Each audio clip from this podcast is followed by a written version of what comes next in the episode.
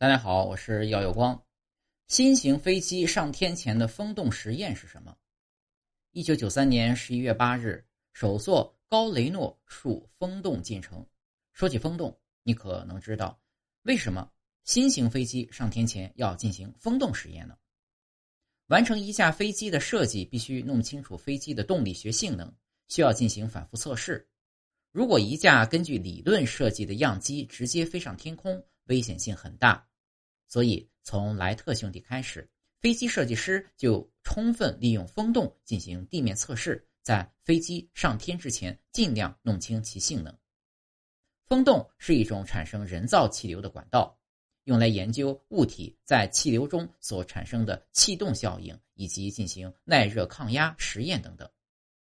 世界上公认的第一个风洞是英国人韦纳姆在1871年建成的。其目的是为了测量物体与空气相对运动所受到的阻力。一九零一年，莱特兄弟为了得到正确的飞行资料，也利用风洞进行了二百多个机翼模型的测试。根据模型测试的结果，他们不仅建成了当时最大的双翼滑翔机，而且呢，在一九零三年发明了世界上第一架带动力的飞机。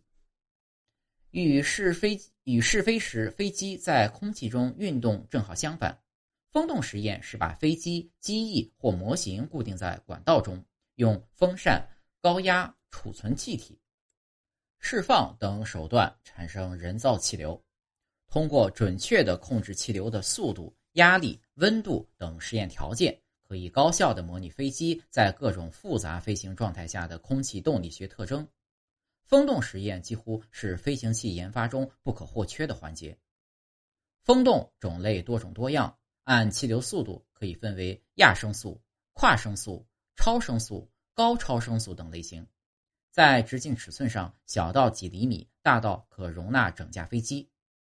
但风洞实验并不是完美的，它毕竟只是一种模拟实验，有其局限性，比如气流会受到边界模型支架的干扰。风洞中的气体参数不能完全替代真实情况等等，因此通过风洞实验的飞机还必须到真实环境中进行反复测试和验证。